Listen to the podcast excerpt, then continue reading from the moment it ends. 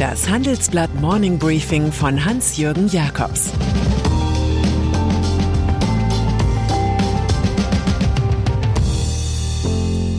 Guten Morgen allerseits.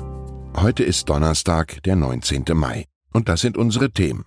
Zeitenwende mit Windparks in der Nordsee. Der große Ausverkauf an der Wall Street. Fortuna, Frankfurt und der Fußball. Nach einer kurzen Unterbrechung geht es gleich weiter. Bleiben Sie dran. Wie geht es weiter mit der Europäischen Union?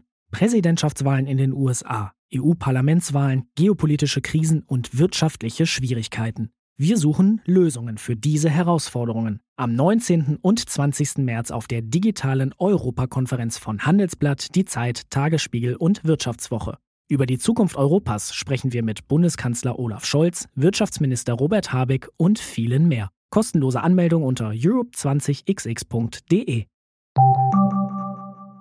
Energie.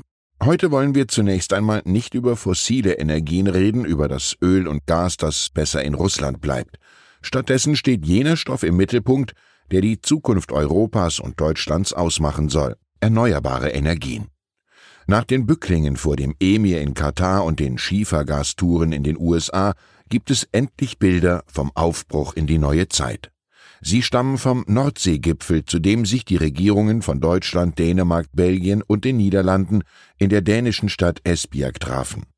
Dort beschloss das Quartett, gemeinsam den Ausbau von Windenergie im Meer voranzubringen.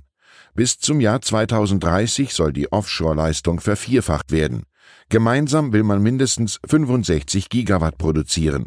Bis 2050 sollen es dann 150 Gigawatt sein, dem Wind sei Dank.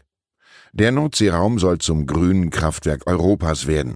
Zusätzlich kommt die Erzeugung von grünem Wasserstoff mit der auf See gewonnenen Windenergie. Das sei der Werkzeugkasten für das, was wir zu tun haben und in der nächsten Zeit tun werden, kommentiert Bundeskanzler Olaf Scholz SPD und verspricht, jetzt brechen wir auf. Wirtschaftsminister Robert Habeck wies in Esbjerg noch einmal auf die Bedrohung aus Moskau hin. Mit dem Nordseeprojekt reduzieren wir weiter die Abhängigkeit von Gasimporten. Solarzellen. Die zweite relevante Nachricht zum grünen Rettungsplan kommt aus Brüssel. Dort will die EU-Kommission eine Pflicht zum Solardach aussprechen. Jedes neue Haus soll künftig oben mit Solarzellen vollgepflastert werden. Würde man auf europäischen Dächern flächendeckend Solarpanels anbringen, könnte man auf diese Art ein Viertel des Strombedarfs decken. Auch diese Kalkulation ergibt, Import des russischen Gases künftig nicht mehr nötig. Das neue EU-Ziel bis 2025 sollen Photovoltaikanlagen mit 320 Gigawatt Leistung ans Netz gebracht werden. Bis 2030 sollen es fast 600 Gigawatt sein.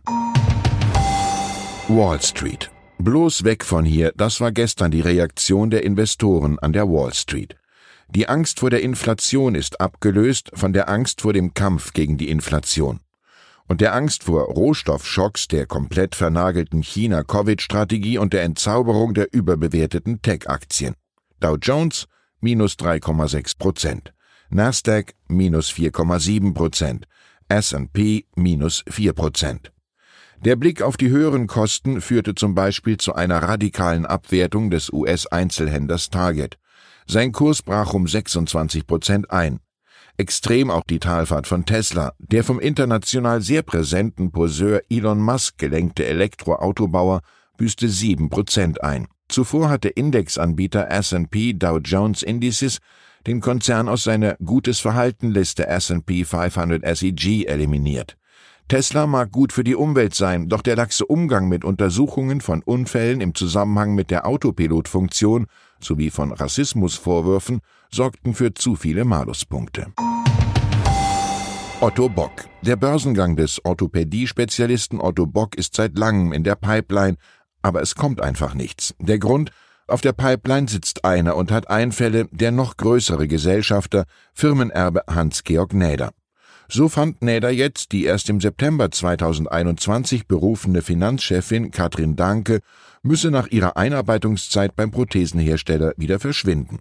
Es übernimmt ein 19 Jahre jüngerer Mann, Arne Kreitz, 42. Dessen Installation durch Firmensenior Näder wird mit der Enthüllung begleitet, der Wechsel sei geplant gewesen und werde halt nur früher vollzogen. Die schwedische Private Equity Firma EQT wird ihren Investoren erklären müssen, warum es mit dem anvisierten Börsendebüt im Herbst 2022 wahrscheinlich auch wieder nichts wird. Eintracht. Und dann ist da noch Eintracht Frankfurt. In der Fußball-Bundesliga ist der Club gerade mal Elfter, in Europa aber Erster, jedenfalls in der Europa League. Die Kicker machten die alte politische Vision des legendären Ministerpräsidenten Georg August Zinn wahr. Hessen vorn. Sie besiegten die Glasgow Rangers in Sevilla nach Elfmeterschießen mit 6 zu 5. Vor 42 Jahren hatten die Frankfurter zuletzt den Europapokal gewonnen. 50.000 Fans, die das Spiel an Bildschirmen im Deutsche Bankpark schauten, waren entzückt.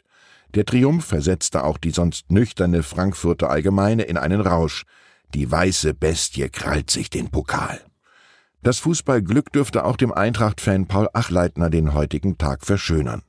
Heute übergibt er nach zehn Jahren das Amt des Aufsichtsratschefs der Deutschen Bank an den Niederländer Alexander Wünens. Als der chronisch zu schlecht bewertete Achleitner 2018 mal wieder in die Kritik geraten war, hielt er sich an die Eintracht, die das DFB-Pokalfinale gegen Bayern München gewonnen hatte. Er zeigte ein Foto mit Fans, die ein Plakat hochhielten. Die Überschrift Totgesagte leben länger. Ein bisschen wollen wir es zum Schluss auch mit William Shakespeare halten. Und wenn du den Eindruck hast, dass das Leben ein Theater ist, dann such dir eine Rolle aus, die dir so richtig Spaß macht. Ich wünsche Ihnen einen spaßreichen Tag. Die Eintracht-Fans unter Ihnen werden ihn mit Garantie haben. Es grüßt Sie herzlich Ihr Hans-Jürgen Jakobs. Zur aktuellen Lage in der Ukraine. Die deutsche Außenministerin Annalena Baerbock hat Russland vorgeworfen, Krieg mit Hunger und Entbehrung zu führen. Die Klimakrise und die Pandemie haben zu einer weltweiten Nahrungsmittelkrise geführt, die durch den Krieg in der Ukraine zu eskalieren drohe. Ein 21-jähriger Panzerkommandant hat zugegeben, einen unbewaffneten Zivilisten in der Ukraine ermordet zu haben. Weitere Nachrichten finden Sie fortlaufend auf handelsblatt.com/Ukraine. Das war das Handelsblatt Morning Briefing von Hans-Jürgen Jakobs, gesprochen von Peter Hofmann. Fintech, Banken und Festival gehen nicht zusammen? Geht doch, und zwar in Berlin. Am 24. und 25. April 2024 öffnet die Messe Berlin ihre Türen für die FIBE, das neue Fintech-Festival Europas. Die FIBE richtet sich an das gesamte Fintech-Ökosystem, vom Startup über Investoren und klassische Banken bis hin zur Politik. Das Event möchte das gesamte Ökosystem zusammenbringen und eine Plattform zum Austausch bieten. Seien Sie dabei und sichern Sie sich jetzt mit dem Code FIBEPodcast 35% Rabatt auf Ihr Ticket. Weitere Informationen finden Sie unter fibe-berlin.com.